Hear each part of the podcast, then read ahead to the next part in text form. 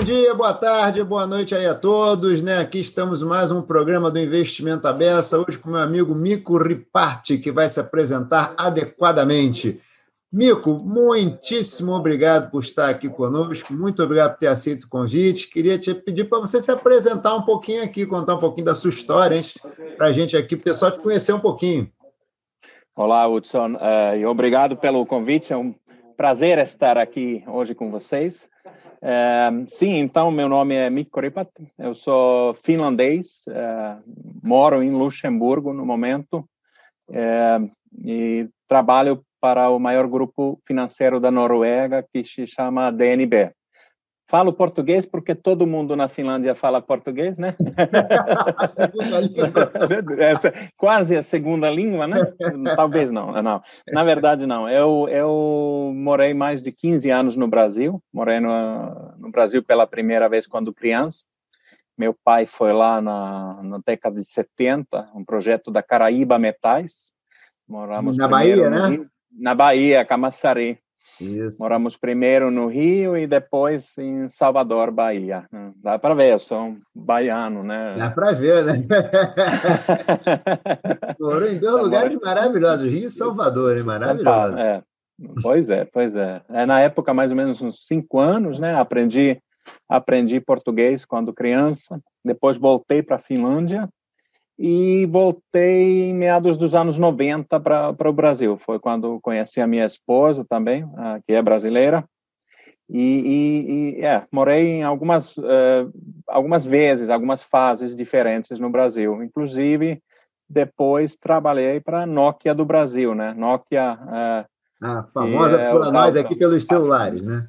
Sim, sim, pois é. A, como um bom finlandês, né, trabalhei para talvez a empresa finlandesa mais conhecida do mundo e foi na época do, né, da privatização da Telebrás, da entrada da tecnologia GSM no Brasil. É, foram foram tempos tempos é. muito interessantes, né, de muito crescimento também na telefonia celular. Sim. E... Nessa segunda incursão aqui no Brasil, na segunda na tua volta, você estava mais ou menos com qual idade, amigo? Ah, pra, ah, na, na Nokia eu estava com 20, 26 eh, anos, tá, 30 sim. anos, já estava com assim, mas quando inicialmente eu tinha 6 anos de idade, quando eh, a minha família mudou para o Brasil, quando meu pai foi lá a trabalho. Tinha 6 anos e fiquei até a idade de 11, né? Foi uma idade muito boa, né, de aprender, aprender, aprender línguas, aprender alfabetizou no, alfabetizou no Brasil praticamente. Sim, sim, foi, foi perfeito, né? A gente é.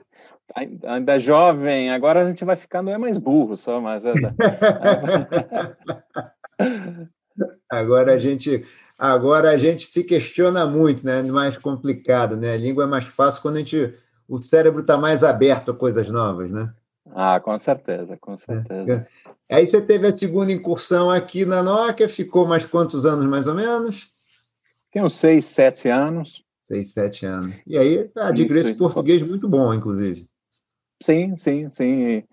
E, e depois voltei ainda com a Nokia para a Europa, né, para a Finlândia. Só que depois surgiu uma oportunidade. Eu conhecia, claro, muito bem Brasil, América Latina. Eu tinha na Nokia trabalhado com análise de mercado, estratégia, então eu conhecia as economias, conhecia as empresas, conhecia o, né, o uh, situação política e, e surgiu uma oportunidade numa gestora finlandesa que tinha um fundo Brasil de ações ah. que investia no Brasil. E eles contrataram, na verdade, duas pessoas novas. O, colega meu, ele ele era muito experiente eh, como gestor, mas não conhecia tão bem Brasil ou América Latina. Eu não conhecia, não era um gestor, né, não era um novo novo nesse nesse mundo, mas conhecia muito bem o mercado onde o fundo investia. E foi a minha uh, jeito que eu dei, a minha maneira de entrar na, no mundo de investimentos de verdade. Obviamente, na Nokia também eu trabalhava com alguns projetos de investimentos, tinha umas coisas, mas agora, uh, depois, uh, foi realmente entrar de verdade. E foi assim que eu entrei na, no mundo de asset management, sendo responsável de um fundo Brasil, Era um dos primeiros fundos de ações uh, que investia no Brasil, no, na norte da Europa, e também olhava outros países da América Latina, mas o foco, especialmente no início, era só Brasil. Tá. Interessante, né? Foi uma mudança assim. E aí gostou. Entrou em asset management, gostou. Está até hoje. Tá, é, estou até hoje, né? Entrei, gostei. E agora em Luxemburgo, né? É, só que agora também é um pouco diferente. Agora eu estou mais na, fazendo vendas de, de fundos, é, de todos diferentes fundos, é, não só Uh, quase não trabalho tanto com o Brasil agora, ou nem a América Latina, na verdade são outros, outros tipos de fundos, mas também continuo sendo nosso especialista para nossos produtos de, de ações. Então, uh, sim, um pouco diferente do, do passado, mas por outro lado muitas coisas parecidas, trabalhando na mesma indústria e continuo gostando. Acho uma indústria e um negócio super interessante, tem, tem é, é. É, todo dia um novo desafio, né? Não, nem fala. coisas mercado, mudam. E, é.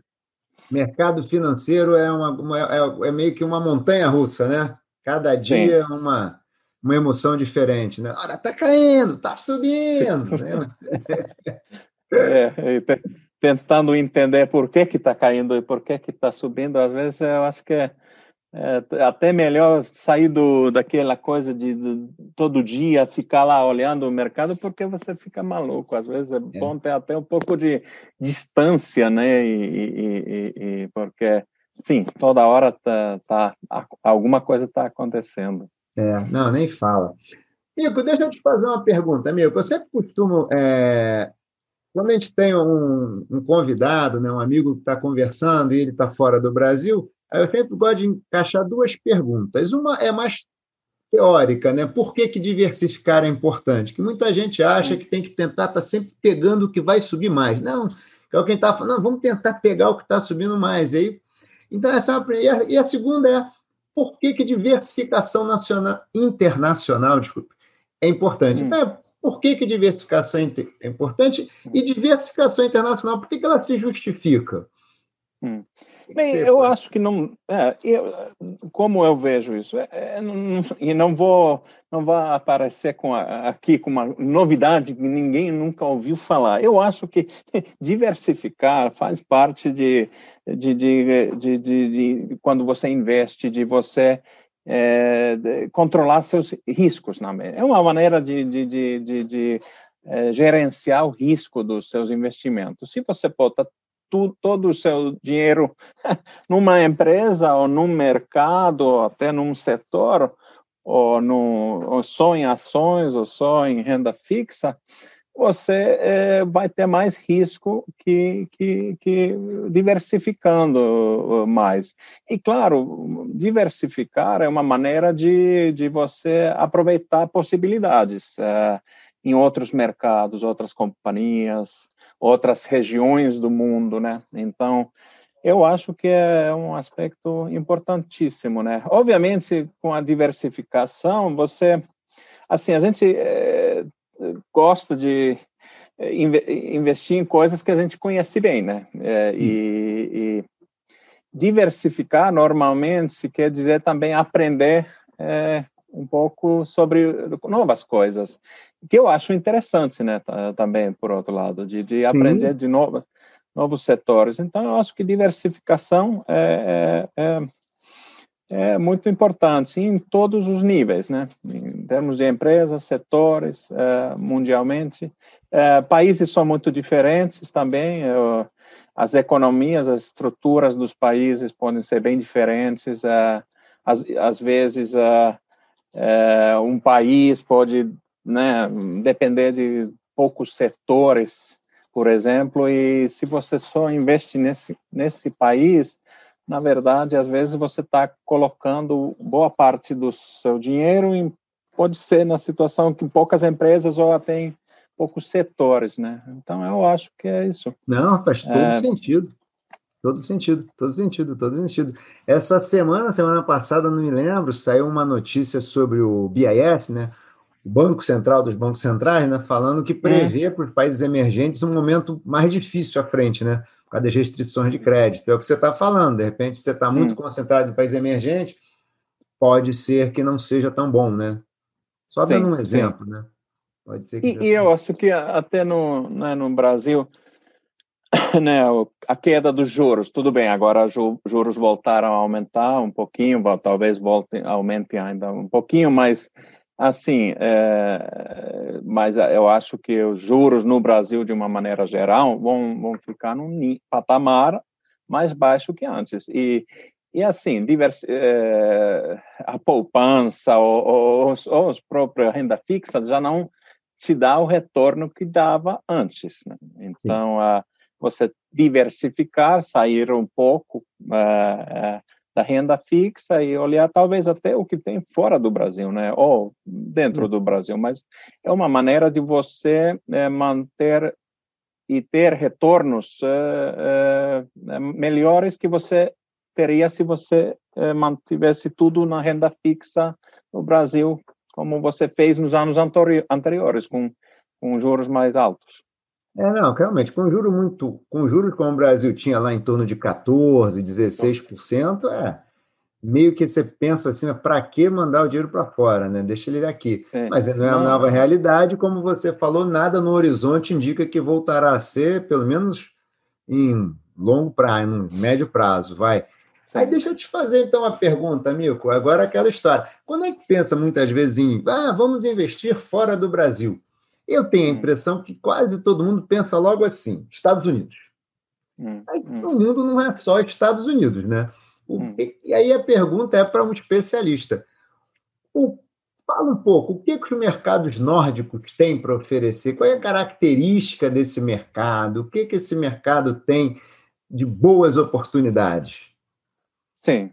Então, os países nórdicos, estamos falando agora da Finlândia, Suécia, Noruega, Dinamarca e Islândia também, né? Um país pequeno, 300 mil habitantes, mas é, estamos falando desses países. É, são, eu acho que países que têm, têm uma imagem boa, né? É, são Sim. economias estáveis, é, um sistema político estável, é, a, a pessoas estudam bastante é, é, e tem tem assim uma sistema de educação boa de uma, uma, maneira geral não é talvez uma área tão pequena quanto pessoas pensam ao todo são quase 30 milhões de pessoas que vivem naquela área 30 milhões? E, 30 milhões. Então, e estamos falando de países com uma alta renda né, per capita. Então, o potencial é, é, é, bastante grande. Os países são inovadoras, muitas das tecnologias novas é, é, surgiram e continuam surgindo de lá. É, eu acho que sim, o sistema é bastante estável do ponto de vista do investidor. É, eu acho que ele pode confiar nas instituições, nas empresas. E, ao, ao mesmo tempo, são países pequenos, né, razoavelmente pequenos, para quais exportações são, representam de 40% a 60% do PIB, do, do Produto Interno Bruto. Ah. São economias muito abertas. Quer dizer que você também, através das empresas uh, nórdicas, você tem uma exposição global é, para outras regiões. Mas são empresas bem administradas, é, empresas sólidas, com altos níveis de governança corporativa. Eu acho que é, tem, tem muitas vantagens, mas você, é o que você falou, né? Muito facilmente os investidores olham só os Estados Unidos, que é um mercado imenso, muito conhecido, é, talvez tenha. Discute, né? Que os Estados Unidos é, é grande, é, mas não é só ele, né? Pois é, não é só ele. Ou é Europa, ou, ou mercados emergentes, ou Ásia, mas é, o nórdicos com certeza é um nicho, mas é um nicho interessante, inclusive porque se você olhar a, a longo prazo, os retornos, estou falando de ações, por exemplo, os retornos é, dos países nórdicos são maiores que eh, ações europeias ou ações globais. Então, é assim, é, tem, tem razão para realmente para o um investidor olhar com, com, com mais cuidado esse, esse, essa parte do mundo que não que não é tão conhecida. E não não estou falando só dos uh, assim no Brasil, mesmo na Europa, na Europa Central, Sul da Europa, pessoas não conhecem na verdade tão bem os países nórdicos, as características dos países, as economias. Então é, é, é, é sim, mas eu acho que vale a. Vale a pena dar uma olhada. Não, e você falou uma, você falou uma, é, a gente no Brasil fala muito aqui uma coisa, você falou uma coisa aí que eu acho que inovação. Hoje em dia se fala-se muito inovação, inovação, inovação, inovação, mas assim, eu noto que são países que é, são países individualmente, né, são países pequenos, vamos chamar assim, hum. mas com economias muito é, inovadoras, né? Você vê quantas sim, tecnologias sim. novas surgiram em países nórdicos, quando a gente fala em telecomunicação, quando a gente fala em fintech e tal. Isso é um traço realmente dessas economias, né? São economias com capital humano intensivo, né? Capital intelectual intensivo, né? Sim.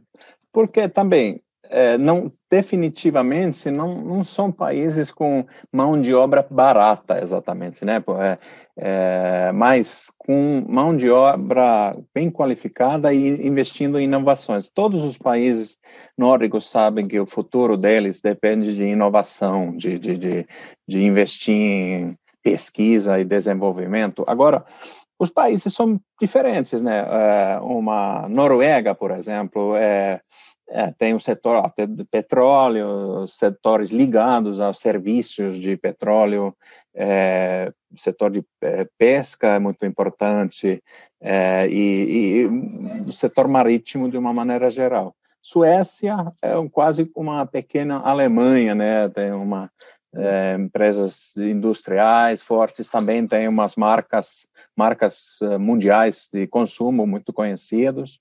Finlândia, é, especialmente, é importante o setor de papel e celulose, né? Tecnologia também, Nokia tem algumas empresas industriais. Dinamarca tem empresas de consumo, tem empresas de no setor de saúde, por exemplo, farmacêuticos. Então, eles são diferentes.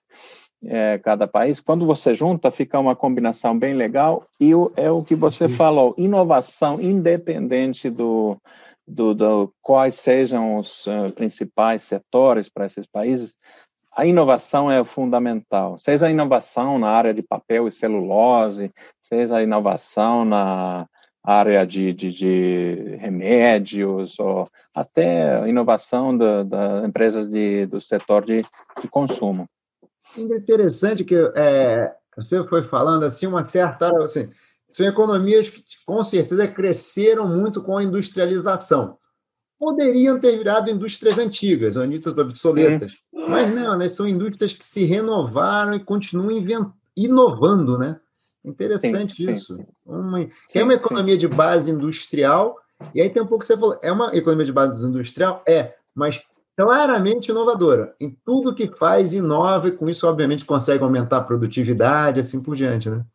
Sim, sim. É. Finlândia é um bom exemplo. Na verdade, 100 anos atrás, Finlândia foi um dos países mais pobres da Europa.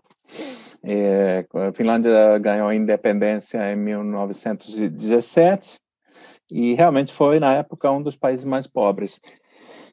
A industrialização na Finlândia começou, na verdade, mais ou menos quando no Brasil, né, na década, verdadeiramente na década de 50, no caso da Finlândia depois da guerra, é, Segunda Guerra Mundial, né, foram e foi a indústria de papel e celulose, especialmente que foi a base da, da industrialização e tudo ligado a isso. E agora papel, o consumo de papel no mundo está caindo, né? O, o, você praticamente não tem mais novas fábricas de papel na Europa, você está fechando. Mas o, o setor de, de é, celulose, papelão, pacote para produtos que a Amazon vende, para isso tem muita demanda, né?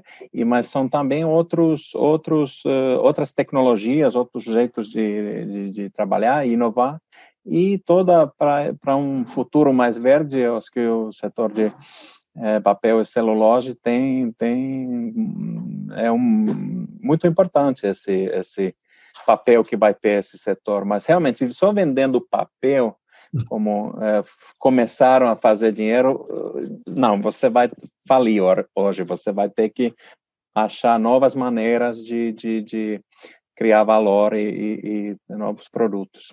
Hum, interessante.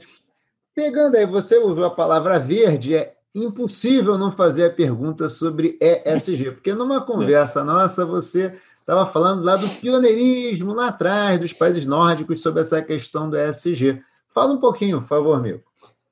Sim, é. Esse realmente é um tema quente, né, no momento. Eu acho é. que é, até até é, é, assim é, eu não sei de ninguém que fa fale que a gente não faz ESG. Então, Isso é um problema é, sério. Né? É, é, é, então, como falam desse risco de greenwashing, hum. que eu acho que temos um risco, eu acho que um, no mundo de uma maneira geral, obviamente o que está faltando um pouco são estándares internacionais e globais para definir o que, que exatamente é ESG. Mas, com certeza, os países nórdicos uh, nesse, nessa questão já têm muita experiência. Só como um exemplo, por exemplo, no nosso, uh, no nosso grupo, as uh, um, diretrizes de investimentos sustentáveis foram definidos em 1988. E o primeiro fundo eh, ESG foi lançado em 88. 88. 88. É 98, é, 88. Não, não, 88. E o primeiro fundo ESG foi lançado em 89. Então, estamos falando de 30 e poucos anos aí do lançamento do primeiro fundo. Não foi algo que começamos a fazer é, dois anos atrás ou três anos atrás, é realmente já há bastante tempo. Mas eu acho que não é só o, o investidor nórdico, é as próprias empresas também, porque ESG é uma, né, não é só uma um papel que você preenche e, e, e, boa, e pronto. Boa. O que é ESG, então, para você? Para nós, é você integrar sustentabilidade em tudo que você faz, é, assim, é, na sua empresa, independente do, do que a empresa faz. É, tem que estar tá integrado em tudo e, assim, e pensar de uma maneira nova. Eu acho que um exemplo lá da, da do, do, nosso grupo, é, lá, acho que é sede né, lá na, em Oslo, é, bem, agora estamos em tempos de corona, então ainda a maior parte das pessoas continua trabalhando de casa, mas numa situação normal, eu não sei se na quantos milhares de pessoas trabalham na sede da empresa. E, e, e no estacionamento, eu acho que tem vagas para uns 20 carros. 20 Quer dizer, carros. 20 carros só. Quer dizer, já, já você não vai vir de seu carro para o trabalho. Você vai usar uh, o transporte público, vai andar, ou sei lá, esquiar de no, de, no inverno, mas de carro próprio não. E assim, são hum. esse tipo de coisas que e políticas também, não é só na hora de investir numa empresa e preencher um formulário e dar um ok que essa, esse investimento é verde. Eu acho que é uma maneira de, de, de realmente integrar uh, a sustentabilidade de uma maneira integral em tudo que você faz. Isso, claro, eh, não acontece de um dia para outro. Isso leva um pouco mais de tempo. Mas eu acho que estamos caminhando todos na direção certa. Uma dúvida. Em 88, lá atrás, quando vocês lançaram, em 89, quando vocês lançaram, a empresa já tinha uma estrutura, já vinha trabalhando numa pegada, numa mente, uma orientação ESG? Ou era uma coisa que ainda estava embrionária, vocês lançaram e depois é que foram construindo? A construção é constante, nunca para, né? Não, é, não, eu acho que foi assim, é, no início era mais baseado em exclusão né, de, de nomes e, e Claro, no início, trabalhando uh, nos princípios, uh, e, e, a, área, a área desenvolveu muito ao longo desses anos, né, de simplesmente só excluir alguns nomes para uma, né, uma, uma participação mais ativa, é, e, também em conjunto com outros investidores, quando eu falando de área de investimentos, é, é, né, um, um, investidor só pode ser pequeno, mas juntos os investidores podem já ser uma força bem maior. Também as empresas não, assim, a, o pensamento, acho que tem evoluído bastante, que às vezes, assim, Empresa que hoje, é, digamos, por exemplo, polui muito, é, alguém pode pensar que, ah, tá, então não vamos é, investir nessa empresa porque polui muito. Mas, na verdade, se essa empresa tá, tem uma estratégia para virar verde ou diminuir a poluição é, significativamente, às vezes, do ponto de vista de um futuro mais verde, esse eh, tipo de empresa pode até ser mais interessante que uma empresa que não polui nada já hoje. É verdade. É, então, tem, tem, tem muitos aspectos assim que têm que ser levados em consideração, que vão foram evoluindo ao longo do tempo e continuam continuam evoluindo, mas eu acho que agora não tem mais jeito, porque os, os clientes os, estão pedindo isso, estão demandando isso. Eu acho que também as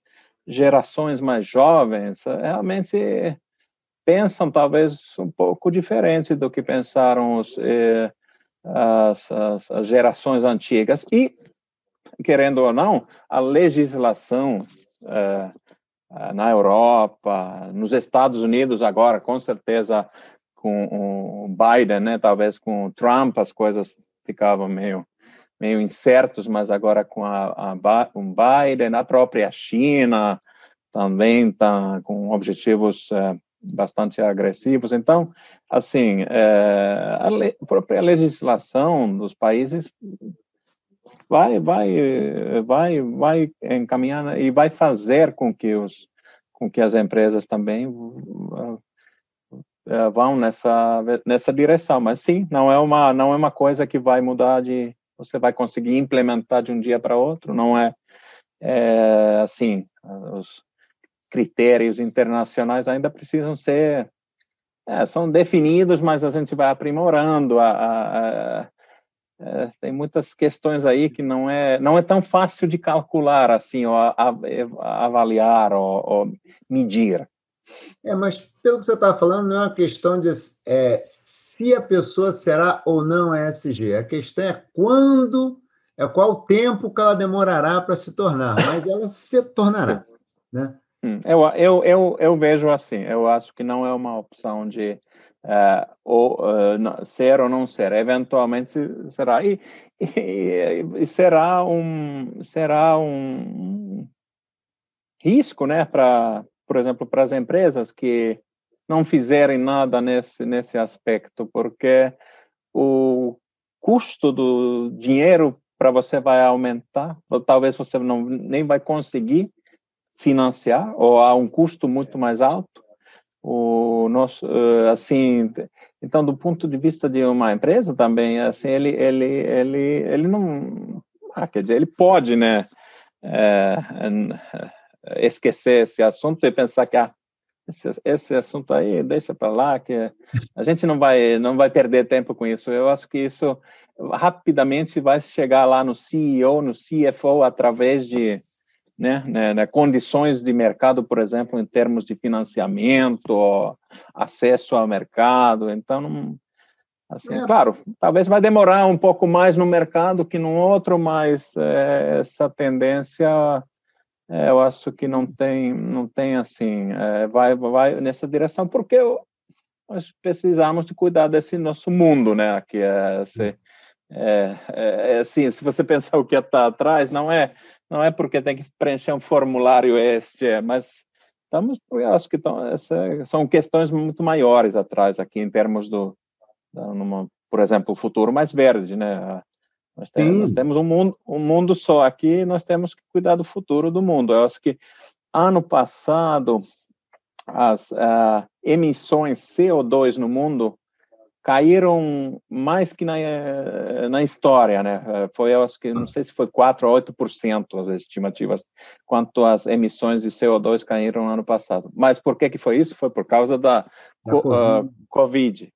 E o custo para a sociedade que é, é custo é. para a sociedade para diminuir as emissões CO2 é, dessa maneira não é uma não, não, é uma opção, né? Nós vamos ter Sim. que fazer isso de uma maneira mais sustentável, né? É. E, e estamos correndo contra o relógio.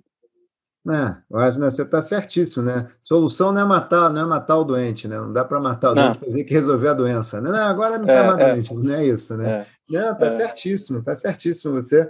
Eu acho que, bem, a gente está vendo hoje essa questão do aquecimento né, global, né, essa onda de calor, a gente está conversando um pouquinho antes, a onda de calor no Canadá e outros lugares, um frio, aliás, aqui no Brasil está um frio danado essa semana. esse tipo de coisa, né? questão de respeito a minoritários, respeito a acionistas.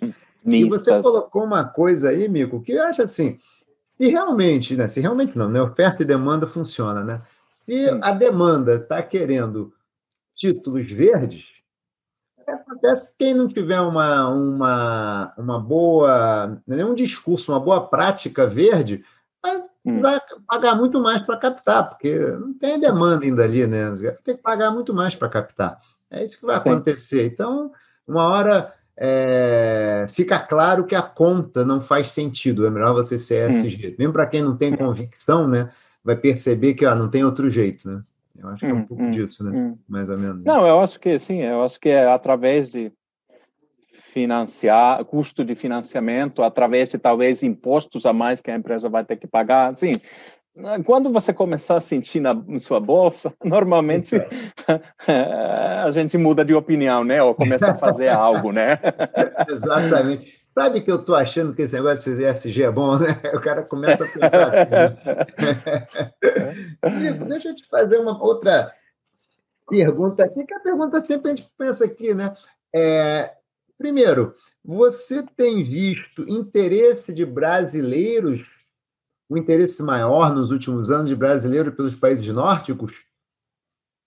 Sim, bem, uh, eu acho que eu tenho visto sim, de uma maneira geral, por, não, não talvez especificamente dos nórdicos, mas é, é um Europa. pouco que eu já. A Europa, mundo de uma maneira geral. Eu acho que volta um pouco ao que eu já comentei sobre a queda dos juros no Brasil, a, a, as pessoas uh, né, vendo outras oportunidades fora do Brasil também. Uh, e eu acho que, sim, eu acho que os investidores brasileiros estão uh, olhando um pouco para fora. Eu, eu não, assim, com certeza o, o foco não é nos países nórdicos, é, mas, mas de uma maneira geral eu, eu, eu tenho percebido mais interesse e eu acho que assim até no Brasil, né, a gente por muitos anos uh, número de investidores na, na bolsa ficava em torno de acho que 500 mil, né? Isso, não né? saía da, não saía não daquilo saía. de jeito nenhum.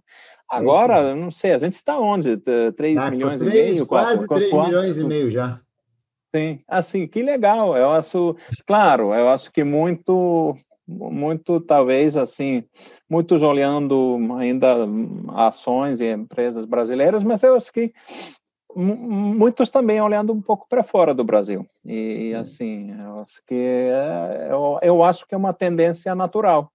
Uhum. Mas como você falou, comentou também, se uns anos atrás. Os juros estavam em 14%, por que que não vale a pena olhar para fora? Se você tem os juros reais mais altos do mundo e assim até eu ficava pensando por que que até investir em qualquer coisa produtiva, sabe, arriscar para investir em qualquer outra coisa, bota só nos títulos do, do governo brasileiro com um rendimento tão fantástico assim, ah, eu acho que é até bom para a sociedade, né, os juros mais baixos, eh, baixos é, faz o dinheiro né, entrar em outros setores, outras indústrias, e indústrias de uma maneira geral.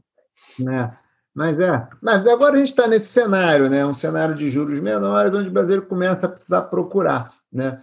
É, retorno hum. em outros em outros países, em outros continentes, né? E que bom que você vem notando que isso significa que também o Brasil tem um viés interno muito grande, né? O Brasil é o maior país da América Latina, então tem um, uhum. um viés interno muito grande. Então a gente também tem que quebrar esse viés, começar a olhar um pouco para fora, né?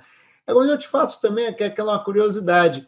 E você vê europeus interessados no Brasil, a gente sabe aqui, né? O Brasil já foi capa da The Economist como uma grande aposta. Hum. Né? Sim, e nos últimos sim. anos, a The Economist, só para citar, nada, aqui, nada, nenhuma, nada especial em relação à The Economist, é porque foram coberturas que ficaram famosas. Né? E agora, nos últimos anos, é o contrário. O Brasil tem sido visto como. Primeiro perdeu o rumo e agora está totalmente no rumo oposto. Né?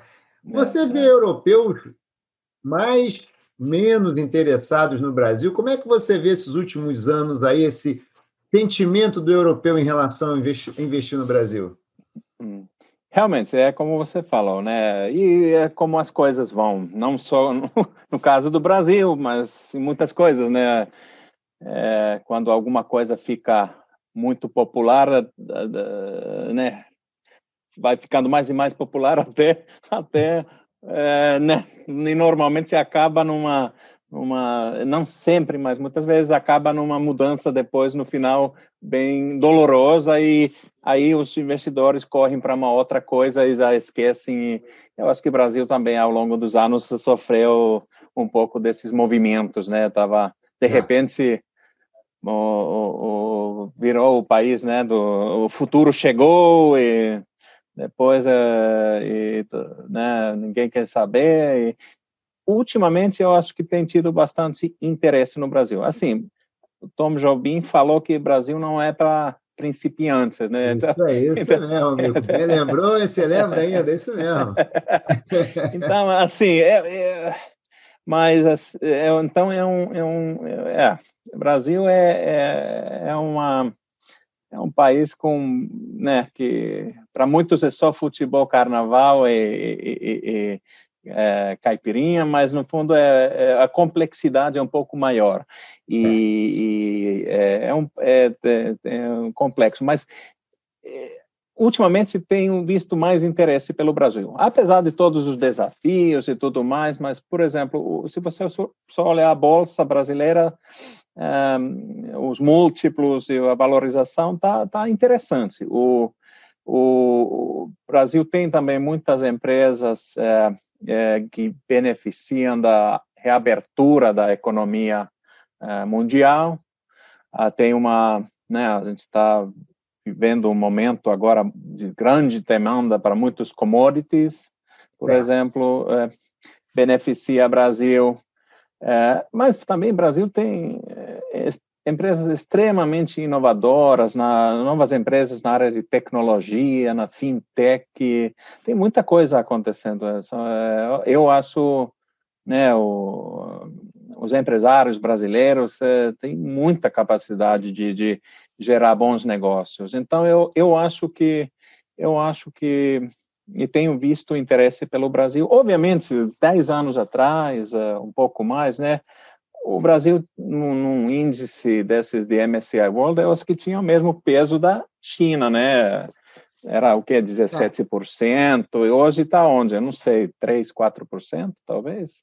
Assim, então, o, é, mas assim, está num outro patamar, patamar menor, e obviamente isso vai ter um impacto é, na alocação de dinheiro de investi muitos investidores. Mas eu acho que o Brasil tem, tem, tem, tem muitos pontos, pontos interessantes que estão chamando a atenção dos investidores Sim. estrangeiros.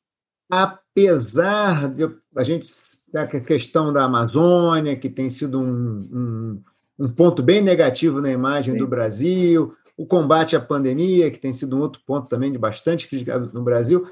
Apesar disso, você acha que isso não diminuiu o interesse de longo prazo é, assim, no Brasil? É com, é, com certeza agora, durante a pandemia, as é. notícias que saíram do Brasil não foram exatamente muito favoráveis ao Brasil e também as, as, as, as, né, as notícias sobre a Amazônia e assim por diante. É, mas eu acho que é, os que entendem e conhecem o Brasil É, Sim, olhando para o longo prazo, né? Olhando o longo prazo e, e olhando para o futuro e o potencial que o país continua tendo, apesar de todos os desafios e problemas que sabemos que são, são, são muitos, eu acho que aí depende. Você quer ver o futuro uh, com olhos positivos ou você vê, quer ver um futuro negativo? É, assim, depende. Mas eu acho que muitos investidores é, veem potencial no Brasil e nas empresas brasileiras e, uhum. e, e, e, inclusive em novos setores ligados à tecnologia e então, eu acho que eh, eu acho que esses investidores sabem e entendem o valor. Agora, é muito fácil, com certeza, você com o Brasil queimar seus dedos se você tenta eh, eh, fazer um dinheiro rápido. Como com qualquer né, investimento, eu acho que você tentar ser esperto e ganhar rápido dinheiro, você ah, pode ah, conseguir uma vez, mas você vai errar nove outras vezes de dez. Então, acho que o Brasil também você tem que né, olhar um pouco mais o longo prazo, olhar olhar com cuidado e eu acho que sim, apesar de das algumas notícias não tão positivas sobre o Brasil, eu ainda quero acreditar e eu acredito que o é. futuro oferece muitas oportunidades. Não, e você tem a pulsação também aí, né? Você está trabalhando hoje muito com a parte mais comercial, né, de venda de produtos hum, e tal, você é. tem essa pulsação, né? Você sente, as pessoas vão a você e você consegue captar esse interesse, né? Assim, de longo prazo, né? No longo prazo as pessoas continuam investindo no Brasil. Então, assim, Sim. legal, né? Bom saber disso, né? Bom saber que no longo prazo, assim, tem os solavancos, mas as pessoas acreditam. Não, o país ele tem oportunidades, ele tem vantagens, e eu acho que isso é bom saber, né? Porque a gente hoje está vivendo um noticiário que é bastante negativo, e obviamente com, com razão. Mas numa trajetória de longo prazo ela é positiva, né? Isso é, é bom a gente aqui dentro saber disso, né? É bom é, mas é, é, verdade, mas no mundo de hoje em dia não tem jeito, né? Com a internet, com todo mundo com acesso à internet é, é, e acesso à informação, realmente todas as notícias ruins ou boas, é, né, imediatamente se espalham pelo mundo e, e, e, através de plataformas de, de, de, e assim e então se você faz coisas boas ou faz coisas ruins é, todo mundo vai ficar sabendo e muito rapidamente. Então é, é tentar melhor tentar fazer coisas positivas né? Não, tomara né Nico, uma dúvida aqui. A gente vem nos últimos anos vendo a questão da polarização política aí, né? Muito forte, né? Muito hum. extrema direita, extrema direita, esquerda e tal. Muita intolerância, talvez seja a palavra melhor. É, e aí isso tem trazido muita questão de protecionismo também e tal. Como é que você vê esse cenário aí, que a gente viu um processo de globalização de muitos e muitos anos só avançando. E hum. provavelmente desde o Trump a gente começou a ter alguns freios nesse processo. Como é que você vê esse processo? Você acha que esse processo de globalização ele foi positivo, mais positivo, como tudo na vida tem coisas positivas e negativas, né? mas ele foi mais positivo e você vê esse processo de globalização, você acha que ele vai arrefecer, as economias vão ficar mais protecionistas? Como é que você vê isso? Eu, pessoalmente, acho que a globalização uh, foi positiva para a economia mundial para a maioria dos países. Não solucionou todos os nossos problemas, desigualdade em muitos países, e, mas assim, globalização, com certeza foi bom, eu acho. Agora, realmente, como você falou, eu acho que nos últimos anos deu uma. Né, não sei se inverteu, mas pelo menos deu pé no uma... freio, né? Pelo menos. É, é, pé no freio, pelo menos.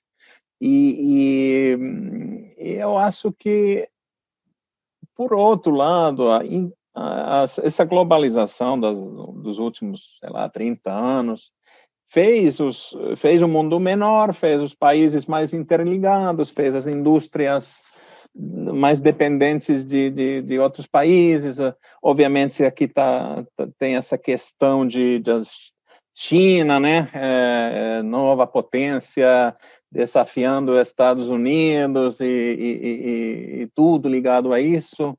um dos setores, por exemplo, onde né, que tem, tem, tem impacto é o de semicondutores, né, que é, é qualquer coisa digital você precisa de semicondutores e, e, ao mesmo tempo, eh, enquanto os Estados Unidos talvez tenta uh, limitar uh, o acesso da China a tecnologias de semicondutores, ao mesmo tempo, a maioria das empresas americanas de semicondutores dependem do cliente chinês comprando seus produtos de semicondutores. Então, essa essa essa essa interligação, interdependência de, de países, eh, você não vai conseguir terminar de um dia para outro. Ah, eu não acho que no fundo, no fundo, é o que o mundo quer. Então, Uh, mas eu acho que uh, estamos e tem uma crítica justa sobre a globalização, não beneficiou mais alguns que outros,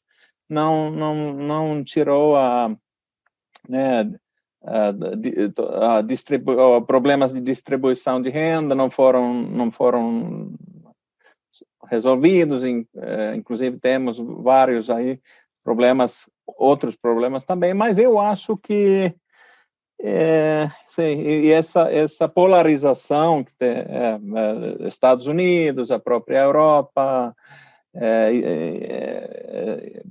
Inglaterra optou por sair da União Europeia. Lembrado, Então, sim, sim, eu acho que é um momento diferente do que estávamos acostumados por muitos anos. coisas talvez que antes a gente pensou que não eram possíveis, mas estão aconteceram, mas eu, eu, eu não sei. Eu, eu acho que bem, talvez só, eu, eu, seja uma pessoa positiva, mas assim eu acho que é, no, no final é, pessoas vão pensar no que é bom para todos e, e, seria seria muito ruim para com certeza se se, se é, essa essa se inverter teríamos o processo de, de globalização, porque eu acho que seria assim produzir coisas ficaria mais caro. Ah, é, quem seríamos nós, na verdade, que que, que eh, seríamos os maiores sofredores desse, desse os, as populações, né? Então, e eu acho que também com a mídia, assim, é, mídia social talvez é, tem, tem tido um papel importante nesse, nesse, nesse processo, também há os famosos fake news e, e eu acho que todo e o impacto que isso teve até nas eleições, importantes eleições nos últimos anos, é, eu acho que aí também sim, o, por algum tempo ficou sem controle, né? As, até as autoridades não estavam entendendo o poder que essas plataformas estavam tendo na Sim. opinião das pessoas, mas agora eu acho que as pessoas, as, todo, todo mundo está entendendo um pouco melhor que nós temos que também, né, evitar fake news, né, e, é. e, e de diferentes maneiras é, é, né, garantir ainda acesso à informação, mas a informação correta, né, e, é. e eu acho que isso é. também está indo na, tá, espero que vá num uh, caminho melhor agora nos próximos anos, porque é, deve ter alguma questão, espero eu, né, alguma questão regular, porque hoje no fim do dia as grandes redes sociais, né, é um fenômeno que está fora do, do controle do Estado, né, mas simplesmente virou uma parte integrante. Ninguém consegue. Na, na, todo mundo hoje se comunica por Instagram, por Facebook, ah, por WhatsApp e tal. Então, e a regulação não alcança, né? Em algum momento a gente precisa acho que vai ter uma discussão sobre a responsabilidade, né? Sobre essa produção de conteúdo que não é, que não é verdadeiro, de fake news, né? Que, aliás, Sim. em geral, estão sempre muito associadas sempre a uma propagação de um ódio, de uma intransigência, sim, de uma intolerância, né? É uma coisa. Isso, então, isso. assim, em algum momento eu acho que a gente vai ter que discutir seriamente, né? Quais, até onde vai a responsabilidade de quem, hum. né? Pela, divulgou-se. Quem divulgou é, quem produziu o conteúdo, quem divulgou o conteúdo, quem compartilhou esse conteúdo, né? Sim. Não estou dizendo que é criminalizar, longe disso, né? Não, absolutamente uhum. não é isso, mas é talvez precisar entender um pouco e responsabilizar, dados os danos que podem ser causados, né? Não sei. Sim. Mico, a gente está chegando ao final, então vou te fazer uma última pergunta antes de se despedir aqui. O que você vê aí, olhando aqui uns 10 anos para frente aí, basicamente, ou um ano, que você acha ficar mais à vontade, no horizonte você ficar mais à vontade, como é que você vê a economia mundial aí nos próximos anos? Hum. É, eu, pessoalmente, e, e, acho que a curto e médio prazo, eu não estou muito preocupado por causa do, da situação em que a gente está, assim, é, é, juros baixos, negativos ou em zero, é, todo o suporte dos bancos centrais, o suporte fiscal ao redor do mundo, né, para para ajudar com a situação da, da corona. Eu, eu acho que isso vai fazer com que a economia aqui a, a curto e médio prazo vá razoavelmente bem. Mas falando isso, claro que me preocupa um pouco como que lá mais para frente, como que a gente vai sair dessa situação de e sair dessa situação de uma maneira maneira controlada, né, sem sem é. um estouro de uma bolha, né, é, porque eu, eu não sou tão velho assim, mas eu não lembro na faculdade a gente não não gastou muito tempo discutindo juros negativos, né? Ó, juros zero, assim, é uma coisa que não existia, né? Ou era era uma coisa de teórica, né? E agora é, é, é, e agora é uma é, é realidade, né? Em, em, muitos países. Isso é, eu não acho que isso isso isso aí não é normal. E eu, eu e claro também o endividamento aumentando aumentou muito e isso me preocupa um pouco mais lá para frente. É, como que como que a gente vai sair é, dessas, como que vamos evoluir de uma maneira controlada, né? Porque sempre um exagero é, é, é ruim, né? E, e, e, não sei, mas é, de uma maneira geral, eu tô, eu acho que tem muitas coisas positivas também no mundo. Eu acho que o é, acontecendo e o próprio futuro mais verde vai criar muitos empregos, muitos investimentos, muitas oportunidades e, e, eu, eu, um futuro melhor também para todo mundo. Mas e, e tecnologia é, é, avançou muito e continuará avançando. Eu acho que isso isso é muito bom. Tem muitos aspectos, muitas oportunidades. O mundo está cheio de oportunidades, eu acho, mas mas sim tem uns tem umas questões aí também, mas sempre tem, né? É, tem sempre riscos, né? Mas uma coisa que eu acho que, assim, pegando um pano de fundo que você falou, é... tem inovação, tem ESG, né? Uhum. É, ou seja, tem todo um ambiente aí de é, coisas boas que estão sendo, como se fossem sementes que estão sendo plantadas, né? A é. inovação está aumentando, a tecnologia está vindo para melhorar muita coisa na área de saúde, por exemplo, hum, e ao mesmo tempo tem um ESG que você vê oportunidade de longo prazo. E aí, se eu estou certo, você colocou um ponto que é o seguinte: ah, mas tem um momento aí que a gente brinca aqui no Brasil, que é o desmame das taxas de juros negativas, né? Certo. Como é que vai ser esse desmame do mundo, né? Porque já houve ali em, em 2013, 2013, pós-crise de 2008, por exemplo, teve uma fala, do, que acho que foi o Ben Bernanke, na época presidente do Fed, né, que disse que ia começar, ou não lembro se ia aumentar a taxa de juros americana, ia reduzir o quantitativo. Já, houve uma pequena crise ali, porque eu, não, como é que eu vou viver sem esse, sem esse, sem esse suporte, né? Em algum momento ele tem. acho que faz parte, né? Faz parte. Sim, sim, faz parte sim. Né, do negócio. Né? Faz parte. É, pessoas não podem ficar acostumados de mais que o, eh, juros vão sempre ficar em zero ou perto do zero, né? né? É, mas... e, e que os bancos centrais vão ficar garantindo liquidez constantemente, né? constantemente, né? Eu acho que o corona corona foi uma foi, é, uma situação inesperada e, e que não tinha jeito, né?